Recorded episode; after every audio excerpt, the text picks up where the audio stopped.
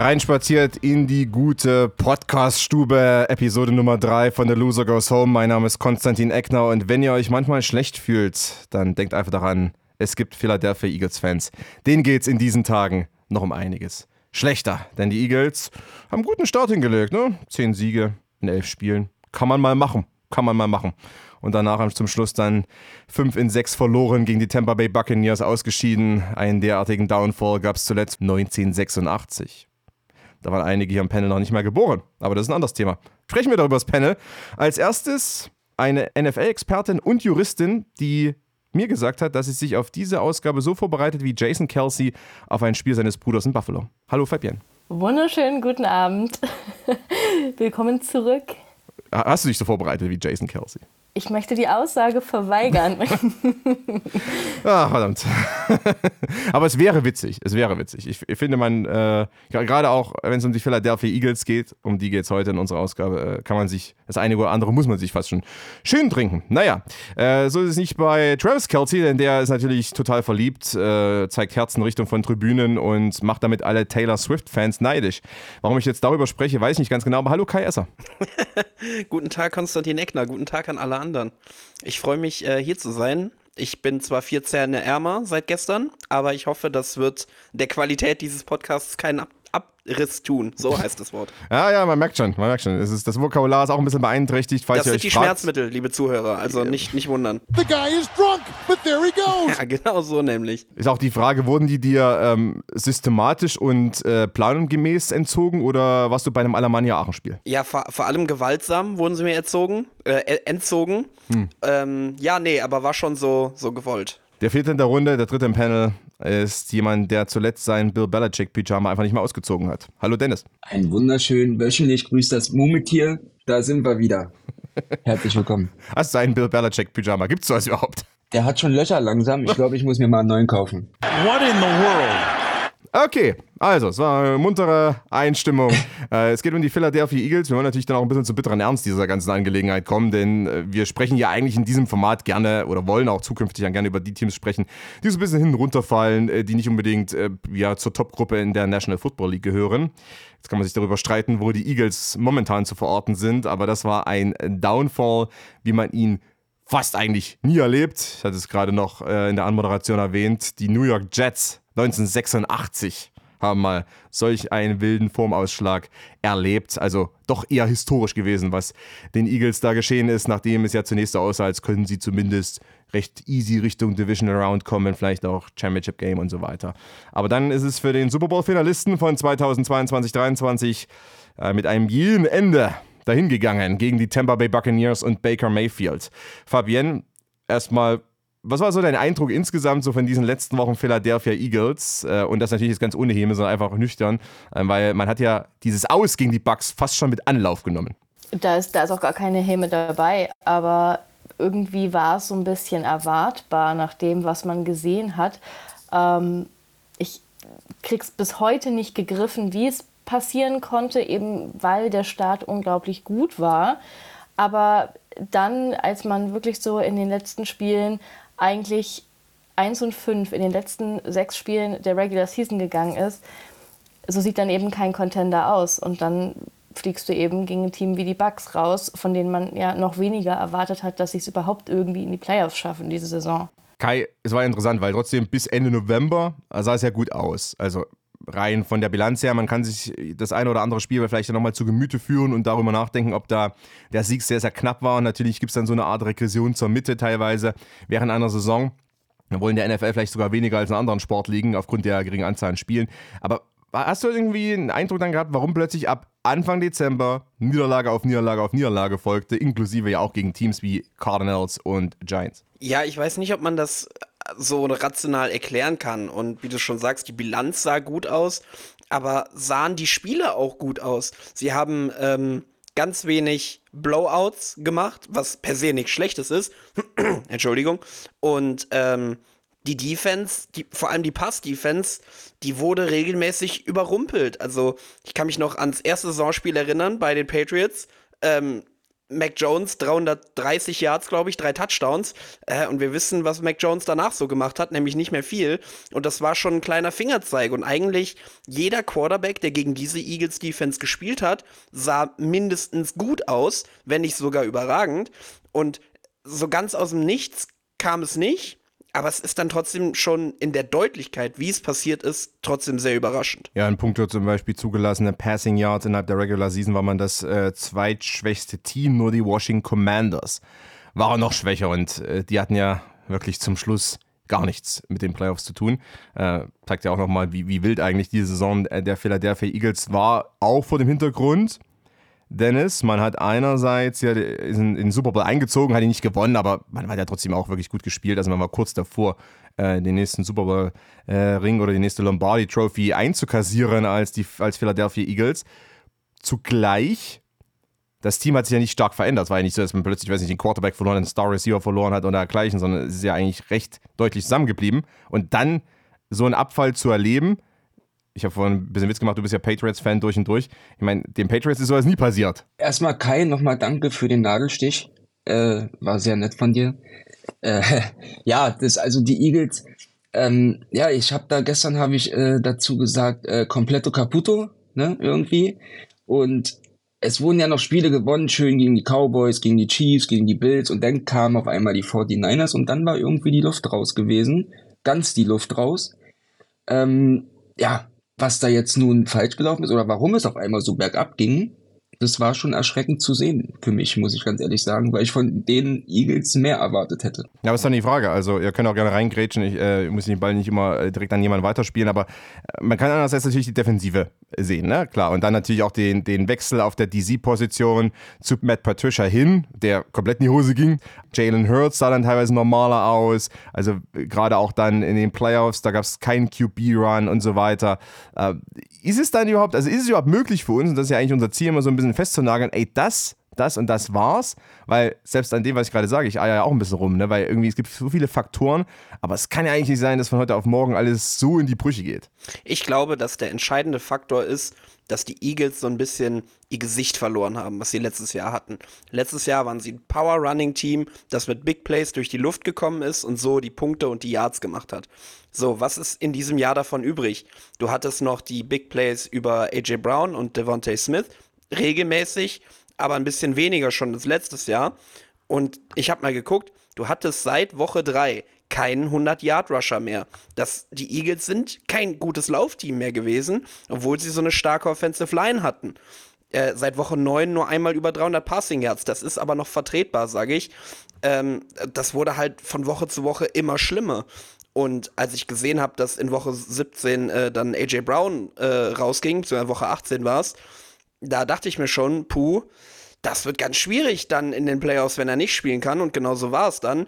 Äh, nur neun Punkte gemacht. Ich habe mir eine, eine Statistik rausgeschrieben. 0 von 11 bei Third und Fourth Down.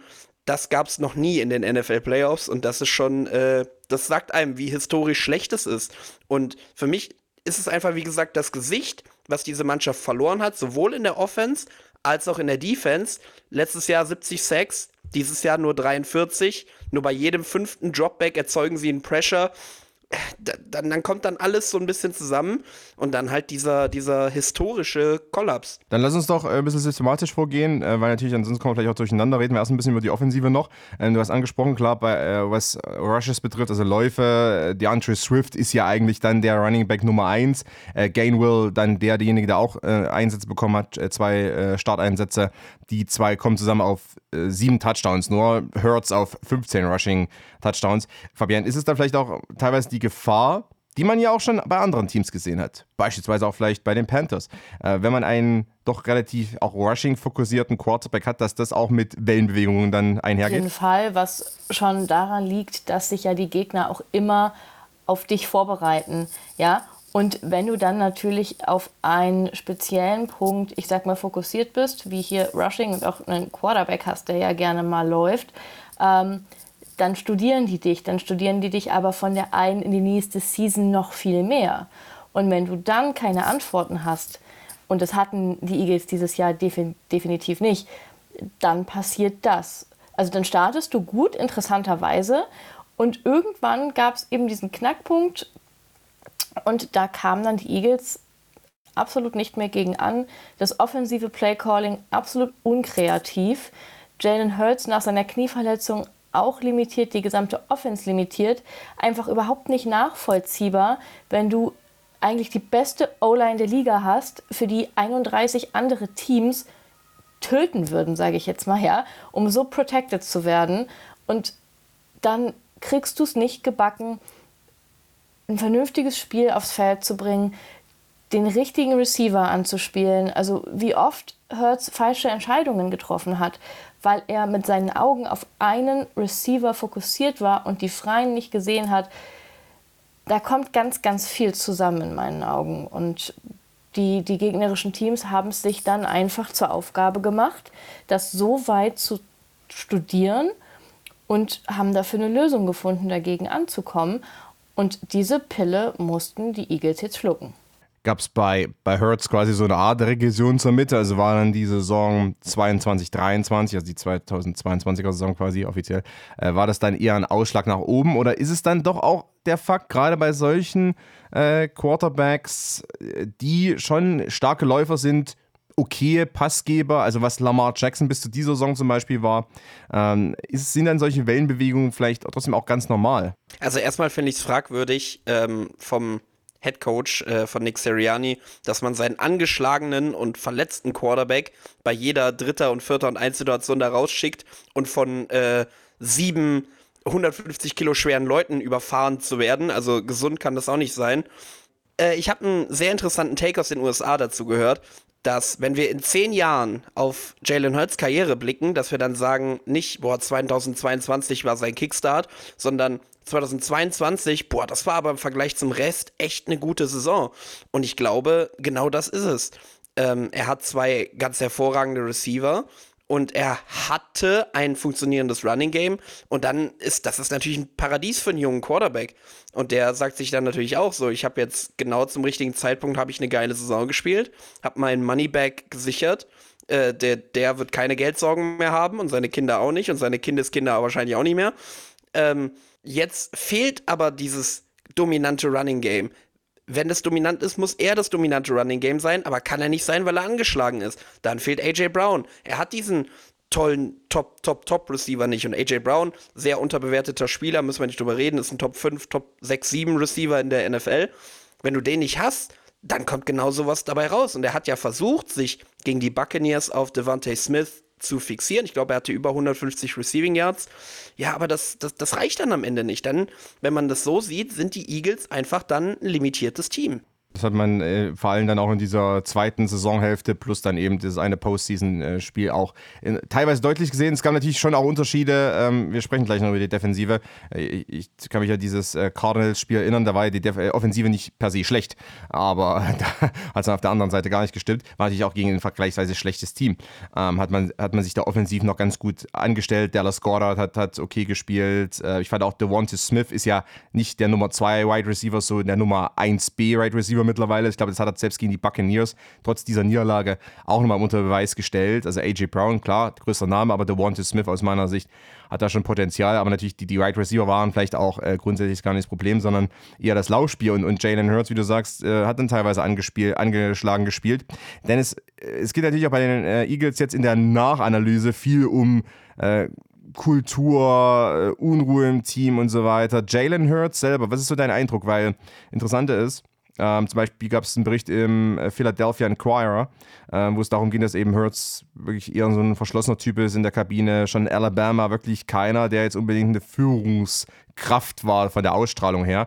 Ist es, ist es dann vielleicht auch sowas, dass er vielleicht auch nicht unbedingt so seine eigenen Shots callt? Ja, ich würde sagen, ich denke mal, aber dass Jalen Hurts gerade, weil er auch angeschlagen war und alles, er wurde ich habe gestern mich mit jemandem unterhalten, der gesagt hat, also ein Eagles-Fan, der gesagt hat, er wurde zur Mitte der Saison outplayed einfach, ne? So wie Fabian vorhin auch schon gesagt hat, du wirst halt studiert und auch in die nächste und auch in die übernächste Saison.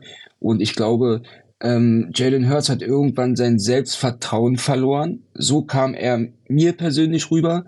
Und dann, wenn der Quarterback, wie Thema Mac Jones, wenn der sein Selbstvertrauen verliert, dann hast du schon mal, ja, dann fällst du schon mal ein kleines bisschen und das wird sich ja noch irgendwann aufs ganze Team auswirken, leider. Bleiben wir noch ein bisschen bei Jalen Hurts für, für zwei, drei Minuten. Könnt ihr auch nochmal reinspringen. Ich meine, er, wenn wir auf seine Karriere schauen, jetzt pre-NFL, ja, was, was er in der NFL gemacht hat, haben ja natürlich viele gesehen. Und auch nochmal diesen Sprung, den er dann hingelegt hat, hin in die äh, vergangenen Saison.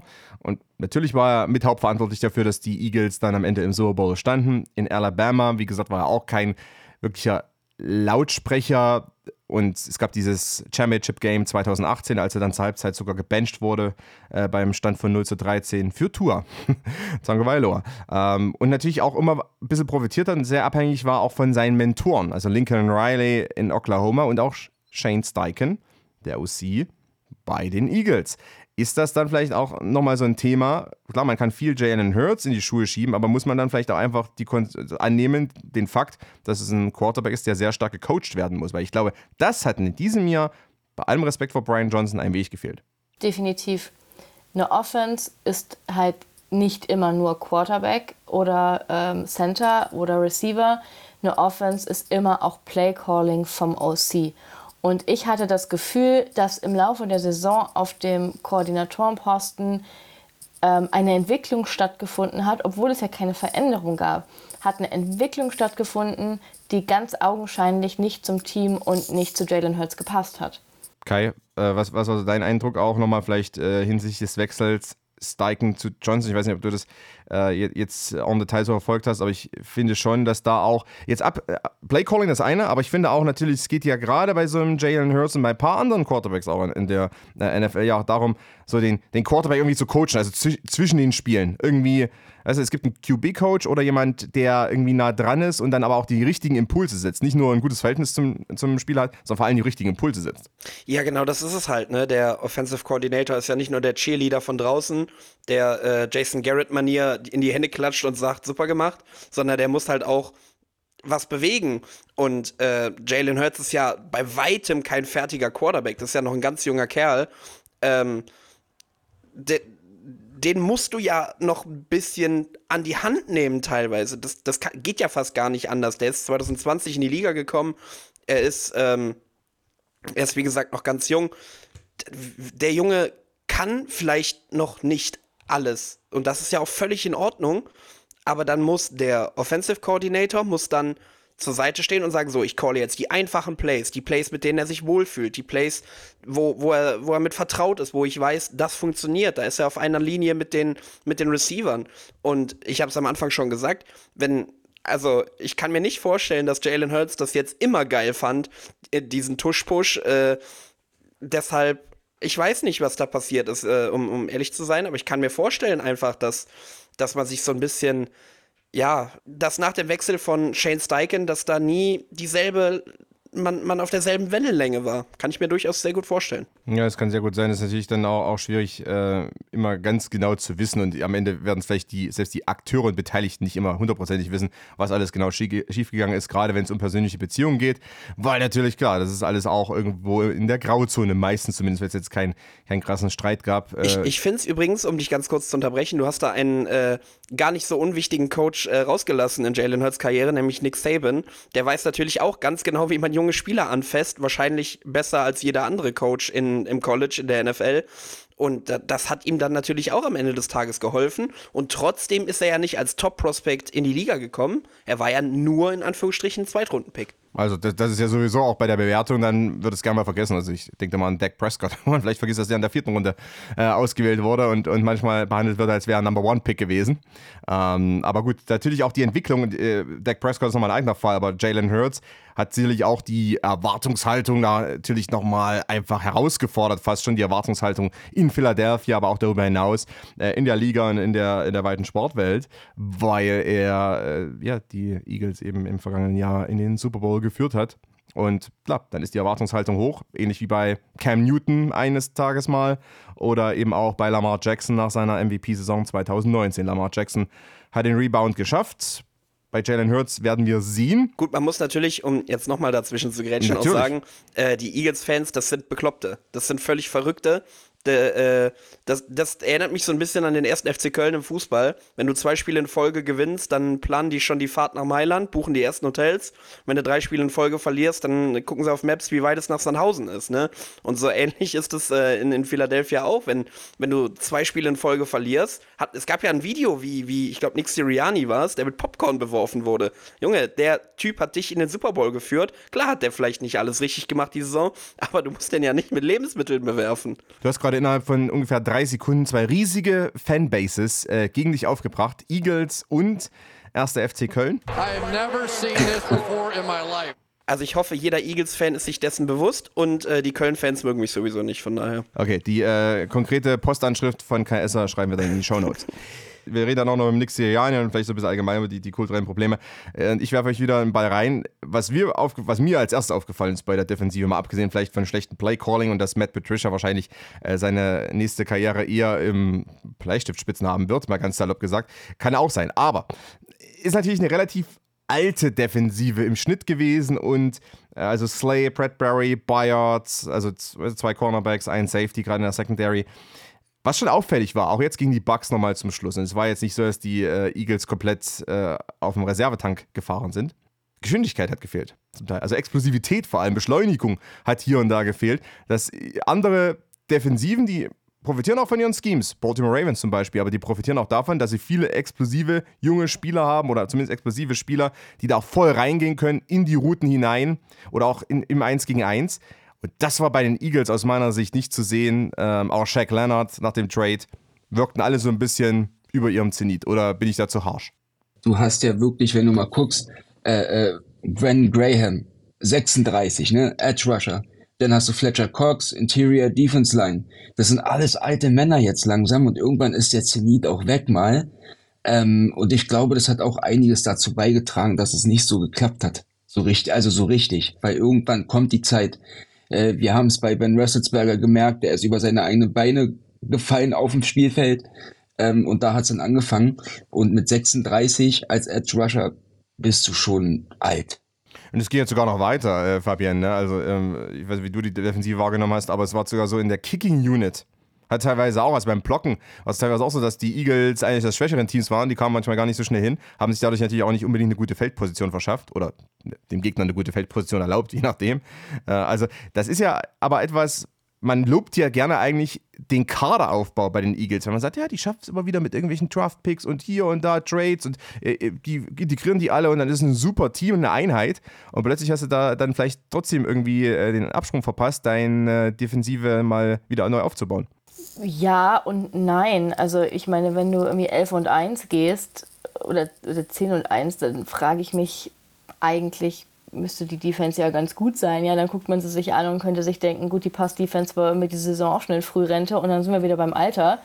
Die haben es halt nicht gebacken gekriegt. Aber ich, also ich persönlich sehe das Problem eher an anderer Stelle, sage ich auch ganz ehrlich. Und die Stelle heißt eben Defensive Coordinator und nee, darüber reden wir ja gleich noch. Es ist wirklich was, wo ich mir noch in den Kopf fassen kann. also. also ich finde, dass vor allem die beiden Akquisitionen innerhalb der Season, Kevin Bayard und Shaq Leonard, komplett unter ihren Möglichkeiten gespielt haben. Also, ich weiß nicht, habe ich irgendwas verpasst? Haben die irgendwas gemacht? Hatten die irgendeinen Impact? Kevin Bayard ist All-Pro Safety. Der wurde, der wurde links und rechts überholt. Äh, der, der, kam gar nicht klar mit dem Game Speed. Shaq Leonard habe ich nur ganz selten auf dem Feld gesehen. Klar, der kann natürlich auch immer noch angeschlagen sein von seinen vielen Verletzungen, die er leider hatte. Aber das, das, das lief ja gar nicht. Ja, Jack Leonard hat zum Beispiel bei dem Sieg gegen die Giants noch ganz gut performt, also bei dem Sieg in Woche 16. Ähm, aber du hast natürlich recht, also jetzt in der Breite nicht. Die waren da, aber das ist eigentlich auch nur wie Teilnehmerurkunde bei Bundesjugendspielen. Das ist so mein Kommentar dazu. This is sad. Und Bundesjugendspiele sollten wir abschaffen, genauso wie Kevin. Nein, Spaß, da, da so weit gehe ich jetzt nicht. Ich mache also, mir Feinde hier. Ganz ruhig bleiben. Ja, ich meine, also ist natürlich dann auch wiederum, wenn wir jetzt über den DC dann sprechen, also vor allem Matt Patricia hinten raus, dann ähm, muss ja sagen, das ganze Problem begann eigentlich damit, dass Jonathan Gannon ja auch gegangen ist und äh, auch wenn der in Arizona nicht nur jetzt Befürworter hat und, und äh, Liebhaber auf seiner Seite, äh, glaube ich trotzdem, dass der schon bewiesen hat, ähm, dass er ein talentierter äh, Coach ist, auch vor allem ein talentierter ähm, DC. Oder Defensive-Minded Head Coach vielleicht. Äh, aber natürlich, Matt Patricia zum Beispiel war jetzt nicht daran beteiligt, äh, diese Defensive zusammenzubauen. Also gerade die äh, Personalien und auch die Probleme mit vielleicht Überalterung oder vielleicht auch Trades, die nicht so richtig funktioniert haben. Ähm, Shaq Leonard war dann vielleicht so ein Thema, wie gesagt, er hatte ein gutes Spiel aus meiner Sicht, das war es eben dann auch. Das reicht eben dann auch wirklich nicht hin raus bei äh, insgesamt fünf absolvierten Partien. Ähm, das ist ja dann weniger ein OC, äh, DC-Thema, sondern mehr Management-Head-Coach-Thema. Stand heute ist äh, Nick Sirianni weiterhin Head Coach der Philadelphia Eagles und auch in der kommenden Saison. Ist das aus eurer Sicht die richtige Entscheidung? Also es ist viel zu früh, um über sowas zu sprechen. Nick Sirianni stand mit den Eagles letztes Jahr im Super Bowl. Er hat jetzt als Head Coach einen 34 zu 17 Rekord. Das ist der beste Rekord in der Eagles History. Ja, wir haben in der letzten Folge ja über die, die Jaguars gesprochen, über Doug Peterson. Den setzt ja jetzt augenscheinlich auch keiner vor die Tür. Es ist einfach eine Anspruchshaltung, die in Philly entstanden ist, die so hoch ist. Das ist das, was wir eben auch schon angesprochen haben. Du verlierst zwei Spiele und dir wirft jemand Popcorn an den Kopf. Also alle irre. Äh, natürlich ist, ist Sirianni für das verantwortlich, was da auf Koordinator-Ebene passiert ist. Der hat da mit der Auswahl zu tun der arbeitet jeden Tag mit denen zusammen. Das ist trotzdem meiner Meinung nach jetzt kein Grund, jemanden vor die Tür zu setzen, einfach nur, weil er vielleicht mal eine Saison falsche Entscheidungen getroffen hat oder eben es nicht so geklickt hat, wie es sollte. Ja, also den einzigen, den man hier definitiv einfach ausblendet und vor die Tür setzt, ist bitte Matt Patricia. Ich weiß bis heute nicht, warum man diesem Menschen immer wieder einen Job in der NFL gibt. Wer da auch aus der äh, Vergangenheit nicht gelernt hat, der verdient es anscheinend nicht anders. So sage ich das jetzt auch mal über die Eagles. Ja, keine Ahnung. Es ja, gab es ja die Pressemitteilung, Matt Patricia plans to explore other opportunities. Ja, du wirst keinen Vertrag mehr bei den Eagles kriegen. Setz dich bitte mit einer Kokosnuss irgendwo an den Strand, aber lass es mit dem Coaching in der NFL. Bitte. Aber das dann auf, auf einen Nick Sirianni zu projizieren, das sehe ich persönlich nicht. Hatten wir nicht das mit der Kokosnuss am Strand schon kürzlich im internen Chat wegen Bill Belichick? Ich war es, ja. Hast, du, hast, du einen gewissen, äh, hast du eine gewisse Vorliebe für Kokosnuss und Strände? Ja, habe ich. Es gibt davon auch ein Foto. The guy is drunk, but there he goes. Mit Bill Belichick. Kein King-Shaming. Kein King-Shaming, ja. bitte. Nein, nein, das ist, das ist ein sehr King-Opener-Podcast Podcast eigentlich. Also, Bevor Kai anfängt, nochmal, ja, weil äh, Kai redet ja manchmal auch immer ein bisschen lange, da komme ich gar nicht mehr dran, der nimmt mir immer alles weg, habe ich gemerkt. Ähm, das ist so ein, so ein allgemeines Thema auch, ne? Gerade bei den großen Teams, auch wie bei den Patriots, hast du, bringst du da keine Leistung ein Jahr lang, musst du am besten sofort wieder weg. Ähm, obwohl du, ja, wie Sirianni halt die Eagles zum Super Bowl führst, also, ne? Und äh, nächstes Jahr klappt's mal nicht so, weil irgendwas schiefgelaufen ist und du musst sofort rausgeschmissen oder die fordern deinen Rausschmiss. Also das ist sowieso der Wahnsinn und das ist persönlich, was ich gar nicht verstehen kann. Wollte ich, ich nur mal sagen nebenbei. Erst, ja, du, Dennis, alles gut. Ich bin demnächst ruhiger. Ähm, muss nee, mich einfach nur auf, auf, WhatsApp dann anpingen und dann äh, geht das schon. Nein, Spaß. Erstmal äh, finde ich, dass die Eagles einer von zwei Fällen ist, wo man richtig sieht, wie wichtig ein guter Koordinator ist. So, Jonathan Gannon war weg, und damit war auch die Defense-Performance weg. So, das ist ja kein Zufall. Genauso wie bei Kansas City. Äh, Eric Bieniemy weg und Pat Mahomes spielt gefühlt zehn Punkte im Spiel schlechter. Äh, das ist ja auch kein Zufall. Ich finde, ja, Sirianni hat die Siege. Aber, jetzt kommt mein Aber. Es ist doch, wenn, wenn Spieler auf eigene Faust sagen, so Leute, wir machen jetzt ein eigenes Meeting ohne die Coaches. Wenn wenn, wie der da an der Seitenlinie stand, das ist doch, das, das, das, hat mir nichts gegeben. Also, der, der könnte mich nicht motivieren, mir, mir ein Brot zu schmieren, wirklich. Und dann dieser historische Downfall, also, wenn du die Kabine verlierst und Fletcher Cox und alle sagen, nein, er ist alles prima, ja, das müssen sie sagen. Wenn du die Kabine verlierst, dann kannst du sie nicht mehr reparieren aus meiner Sicht. Und ich befürchte, dass genau das passiert ist. Wir können ja mal ganz kurz reinhören. Äh, du hast Fletcher Cox angesprochen, auch Jason Kelsey, der jetzt zurücktritt nach dieser äh, Saison, hat sich auch geäußert äh, zu Nick Sirianni. Wir können ja mal vielleicht zwischen den Zeilen hören, ob das immer alles so ganz authentisch und ehrlich ist. I wasn't, none of the players, none of the coaches were good enough down the stretch. That's the reality of this business. You know, when you're that bad, it's it's a collective thing. And um, but you know, I'll always have faith in Nick Sirianni. I think he's uh, he does a lot of things structurally and organizationally that I think are really w- well done.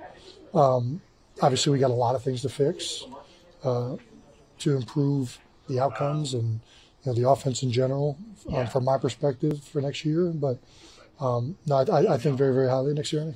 Es ist ja interessant, dass doch einige dann auch äh, Nick Sirianni zur Seite ges gesprungen sind, als eben dann schon auch die Gerüchte aufkamen, gerade eben nach dieser Niederlage gegen die Bucks, äh, könnte dann seine Zeit vorbei sein, weil klar, also die, diese Niederlagenserie und äh, diese Negativserie hinten raus schon besonders war. Wir haben vorhin darüber gesprochen, Formschwankungen letztes Mal nicht bei den Jets 86 in der Art und Weise. Ähm, jetzt sind einige Spieler haben sich jetzt pro Nick Sirianni geäußert, was aus meiner Sicht ein Problem ist, abgesehen jetzt vom Headcoach selber. Das kann natürlich wiederum auch zu so einer äh, weiter wie vorher Mentalität führen. Ich habe einen interessanten Take gehört, ich glaube bei ähm, Around the NFL war das im Podcast. Da hat jemand gemeint, vielleicht wäre es gut, so jemand wie zum Beispiel Jason Kelsey, vor allem Jason Kelsey, der äh, jetzt eben zurückgetreten ist und sein eigenes Business hat, seinen eigenen Podcast und eh relativ sehr unabhängig ist, auch finanziell, und er sich irgendwie darauf hofft, dass er, dass er jetzt einen Assistant-Job bekommt bei den Eagles oder dergleichen, dass man ihn vielleicht mal nimmt als GM oder als Owner oder wie auch immer mal hinsetzt und sagt, okay, du hast jetzt quasi, du bist im Zeugenschutzprogramm, äh, es kommt nicht nach außen und ihn vielleicht mal fragt, was da alles schiefgelaufen ist intern. Weil das muss ja mehr sein als, ah, okay, Matt Patricia ist ein schlechter Playcaller. Weil es wirkt ja teilweise auch so, es haben ja auch einige ein bisschen hinterfragt von außen, dass der ein oder andere in diesem Team echt auch nicht mehr so den krassen äh, Effort dann gezeigt hat, also so richtig äh, Vollgas gegeben hat, äh, beispielsweise äh, in der, in der D-Line. Ähm, und dann irgendwie so wirkt, als würden die alle auf Halbgas fahren. Sollte Jason Kelsey vielleicht die, äh, die Ratte werden und alle mal auspacken, was da in der Kabine vorgefallen ist? Auf jeden Fall. Und ich glaube, der würde das auf eine Art und Weise machen, bei der wir uns köstlichst amüsieren könnten und uns alle äh, mit Popcorn dahinsetzen würden und fleißig zuhören würden. Aber es wird halt einfach leider niemals passieren. Und auf Siriani werfen, nicht vergessen. Oberkörperfrei. Benimm dich doch. in- Ja, sag mal, das hättest du jetzt gerne. Ich meine, ich meine das ist ein seriöser Podcast. Ja, da, das will niemand gerne. Ach, seriös, okay. Okay, dann weiter. wir würden es natürlich nie miterleben, das wäre dann so ein internes Treffen, aber es, es wäre, glaube ich, und das ist ein großes Problem. Also du hast jetzt wahrscheinlich in der Mannschaft, äh, da gibt es einige Beispiele, es gab zum Beispiel Jordan Davis war so einer, der hat ein, zwei Spiele gehabt, drin da hast du gesagt, okay, er hat eigentlich jetzt äh, irgendwie mit den Footballspielen abgeschlossen, obwohl er 23 ist, wo man dann sagt, okay, irgendwas ist in der Kabine trotzdem schiefgelaufen, die haben nicht mehr Vollgas gegeben. Man muss das nur mal vergleichen. Man muss dann einfach mal auf, ein, auf zwei Fernseher einmal die Defense der Eagles gegen die Bucks und einmal die Defense der Ravens gegen die Texans. Beides Playoff Football, aber die einen sind in jedes Play mit Vollgas gesprungen. Die wollten dem Ballträger zur Not die rüber abreißen und die Eagles so, oh ja, oh, ich versuche jetzt mal zu tackeln, aber wenn nicht klappt, ja, dann ist auch nicht so schlimm, ne? Und das ist eine Einstellungssache und das habe ich bei McCarthy auch schon kritisiert, der dann sich hingestellt hat und gesagt, ja, wir waren nicht bereit für dieses Spiel. Ja, tut mir leid, wenn du nicht für die verdammten Playoffs bereit bist, dann hast du als Head Coach versagt. Das ist mein Take. Aber ist nicht krass, dass in den Playoffs selber noch, ich meine, ich kann es teilweise verstehen, irgendwie, äh, jetzt gibt es ja Woche 18 mittlerweile und es geht um nichts mehr, ne? Also quasi, man, man ist irgendwie zweiter Platz in der Division, man hat den Platz den, für die Playoffs schon sicher und auch sogar den Seed teilweise, ne? Und dann gibt man keinen Vollgas mehr. Verstehe ich, ja? Oder vielleicht auch ein Durchgänger in Woche 10, kann alles passieren. Aber dass man in den Playoffs nicht Vollgas gibt, sagt das mehr über den Trainer aus oder über die Mannschaft? Man weiß immer nicht genau, was auch wirklich hinter den Kulissen los ist. Ne? Also ob jetzt äh, Defense Coach mit Head Coach oder weil ich glaube bis heute noch nicht ganz natürlich, Matt Patricia in der Offense ist eine Luftpumpe, aber ähm, in der Defense kann er ja eigentlich was und dass er auf einmal gar nichts mehr kann, kann ich mir auch nicht so richtig vorstellen. Ich habe ihn ja jahrelang erlebt bei den Patriots. Ähm, natürlich hat Belichick da auch viel die Defense gecallt, na klar. Aber er ist ja da nicht, äh, hat er da gar nichts gemacht, ne? Und mich wundert es halt, dass er auf einmal gar nichts mehr kann auf einmal. Also das wundert mich schon ein bisschen. Die Stats sagen es ja auch. Also die Eagles waren vorher bei 10 und 3, dann übernimmt Matt Patricia das, das, das Defensive Play Calling und die gehen 1 und 3. Also anscheinend hat er es nicht drauf, dieses Team. Ja, wir müssen ja auch immer gucken, passt ein Coach zum Team? Nicht umsonst haben wir Head Coach Entlassung, Offensive Coordinator Entlassung etc. etc. ich gehe davon aus, ein Matt Patricia und seine Art des Playcallings passen nicht zu den Eagles. Und dann mag sehr gerne, darüber werden wir, das werden wir nicht mitkriegen leider, dann mag sehr gerne vielleicht auch die Stimmung zwischen den äh, Defensive Playern und dem Defensive Coordinator vielleicht einfach nicht gut sein. Und dann haben die halt keinen Bock. Dann denken die sich, ach ja, Thema Kokosnuss, am Strand wäre jetzt auch was Schönes. Heute mal nur Halbgas. Ich weiß aber auch nicht, also ich bin nicht 100% davon überzeugt, ob Matt Patricia bei den, äh, bei den Patriots nicht einfach der Imposter war. Weil wenn man sich mal äh, anschaut, 2017 war, glaube ich, seine letzte Saison. Und ähm, da standen die Patriots ja überraschenderweise gegen die Eagles im Super Bowl und hatten da defensiv keine Antwort. So, dann kommt die Saison 2018. Im Super Bowl halten sie die äh, LA Rams, The Greatest Show on Turf 2.0, äh, bei drei Punkten. Das war eine Leistung von Brian Flores und Bill Belichick. 2019 Nummer 1 Defense der NFL.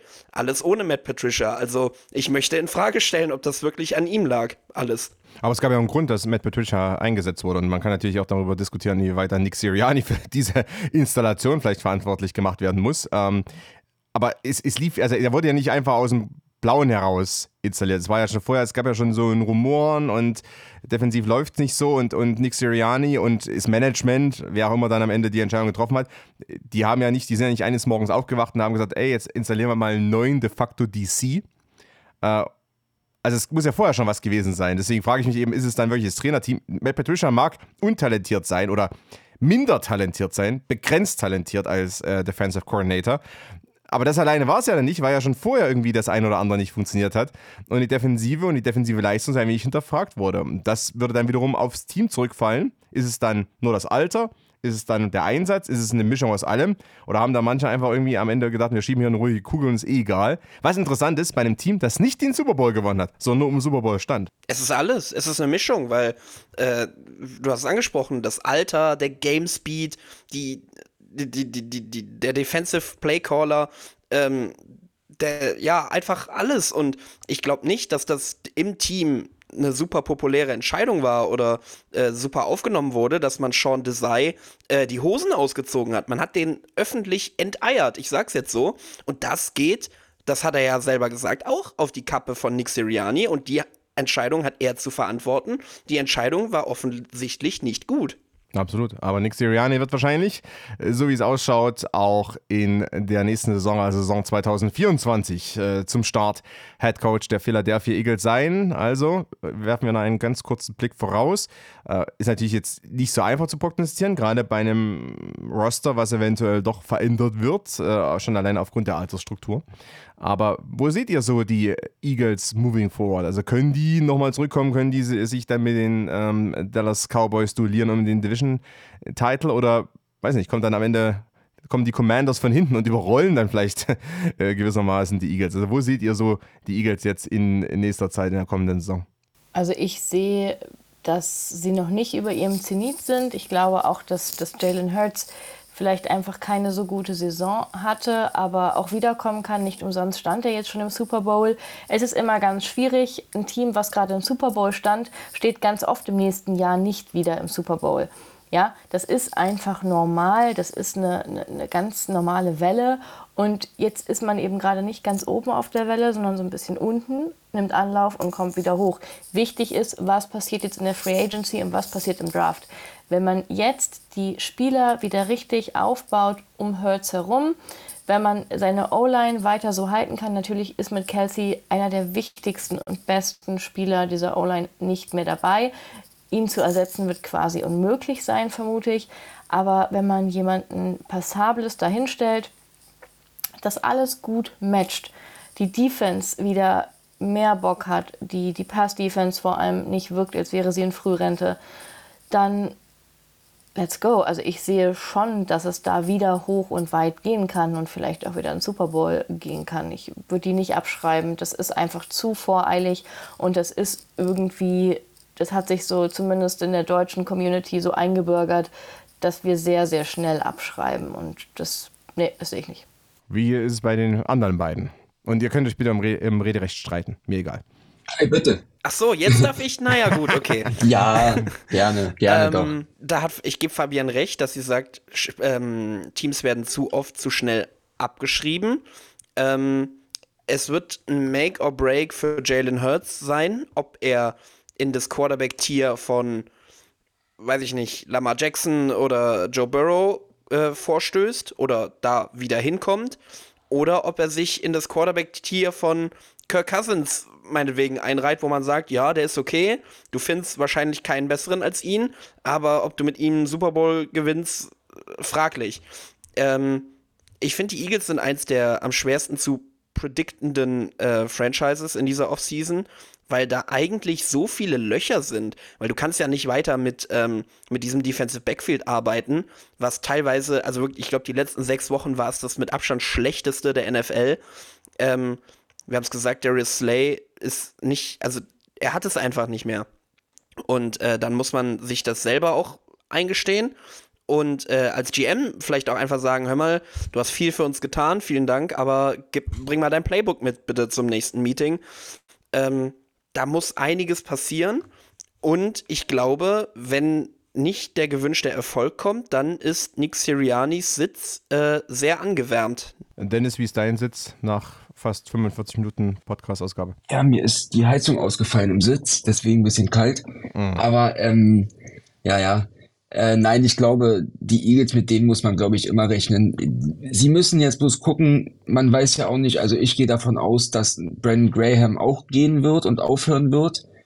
Äh, bin ich fast der Meinung, jetzt musst du zwei starke Leute in der Defense ersetzen, ähm, was natürlich schwer wird bei den beiden Spielern, weil die auch natürlich äh, Superstars sind oder waren, wie man sehen möchte.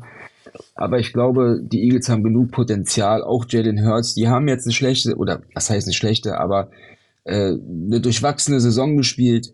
Ähm, aber ich glaube, das widerfährt mal jedem Team. Und wir werden gucken, wie sie jetzt durch den Combine, durch den Draft und durch die Free Agency kommen. Und dann werden wir es sehen in der nächsten Saison. Absolut. Und äh, sollte es bei den Philadelphia Eagles nicht rundlaufen, dann werden die natürlich auch wieder Thema hier im Podcast. The Loser Goes Home. Ja, für die Philadelphia Eagles wurde das dann äh, zur Realität in der ersten Playoff-Runde in der Wildcard Round.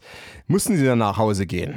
Ja, in Tampa Bay im Raymond James Stadium gab es die deutliche Niederlage gegen Baker Mayfield und die Tampa Bay Buccaneers. Und damit ist der letztjährige Super Bowl-Finalist nicht nur draußen, sondern auch jetzt nun in einem zumindest kleinen Rebuild, was die Staffs betrifft. Gut, das war's mit unserer Ausgabe zu den Philadelphia Eagles. Der Dank geht natürlich an euch drei. Fabian ist auf Twitter zu finden oder auch auf X unter @thediary of F. Kai ist zu finden at kai0496 und Dennis ist beastmodetv. Das E ist eine 3 und das O ist eine 0. Und natürlich, das können wir auch alles in die Show Notes packen. Gerne, gebt uns auch Feedback auf Social Media, sei es X, Twitter, Instagram, sei es was anderes. Je nachdem, gerne überall und natürlich auch gerne fünf Sterne auf Spotify oder Apple Podcasts oder dergleichen. Vier Sterne sind auch erlaubt, aber bei drei Sternen wird Kai sauer. Ja, ich werde vor allem sauer und äh, ich möchte auch erwähnen, natürlich, der geschätzte Kollege Konstantin Eckner, den findet ihr unter cc-eckner auf X, weil das sonst äh, zu kurz kommt, möchte ich das auch einmal hier nennen. Liebe Zuhörerinnen und Zuhörer, ihr, ihr merkt hier, wie, wie, selbst der Host ist, äh, auch fast bemuttert wird auf eine gewisse Art und Weise. Im positiven Sinne. Vielen Dank dafür, Kai. Vielen Dank, Fabian. Vielen Dank, Dennis. Wir sind dann bald schon wieder zurück und äh, setzen uns mit einem anderen Krisenteam in der National Football League auseinander. Der Ball, er fliegt weiter durch die Stadien. Nein, nur durch drei Stadien fliegt er. Stand jetzt. Es geht rein in die Championship Games und dann natürlich in den Super Bowl. Und bevor dieser ausgespielt wird, melden wir uns dann zurück. Aber eben nicht mit einem der Super Bowl-Teilnehmer, sondern mit einem anderen Team wo es einfach momentan nicht läuft, wo bereits die Offseason begonnen hat. In diesem Sinne, vielen Dank fürs Zuhören. Ganz kurz, wollen, wollen, wir nicht, wollen wir nicht kurz unsere Super Bowl-Matchup-Tipps äh, nee, wollen wir jetzt? nicht, weil äh, wir machen die nächste Ausgabe ja vorm Super Bowl und da möchte ich mit euch darüber sprechen. Oder möchtet ihr jetzt eure Matchups? Das ist jetzt. Na gut, Kai, hau raus. Ravens gegen Lions. Ist notiert. Warte, ich mache ja, mach ja kurz, warte, ich mache es kurz noch auf. Äh, ich kann nichts dafür, dass ich Ahnung habe, Fabian. Es tut mir leid. Okay, alles klar. Hier, ich habe. Äh, Alter. alles klar, Stift ist, Stift ist gezückt. Ähm, Ravens gegen Lions. Fabian, bitte. Niners gegen Ravens. Mhm. Okay, Ravens gegen Niners. Ich schreibe das mal untereinander. Äh, Dennis, du hattest jetzt mit Vorbereitungszeit. Die Patriots sind nicht dabei. Jetzt habe ich, jetzt ist alles vorbei. Äh, Ravens Niners. Ravens Niners. Okay. Ich muss ja ein bisschen gegen den Strom schwimmen, ansonsten geht das hier gar nicht. Das ist ja, das ist ja alles der Wahnsinn. Ich sage, die Kansas City Chiefs spielen gegen die San Francisco 49ers in einer Neuauflage eines Super Bowls, den Karl Shanahan gerne vergessen möchte. In diesem Sinne. Also, das waren unsere Tipps erstmal und wir können dann in der nächsten Ausgabe besprechen, inwieweit wir alle falsch lagen. Also, vielen Dank fürs Zuhören und bis bald. Tschüss.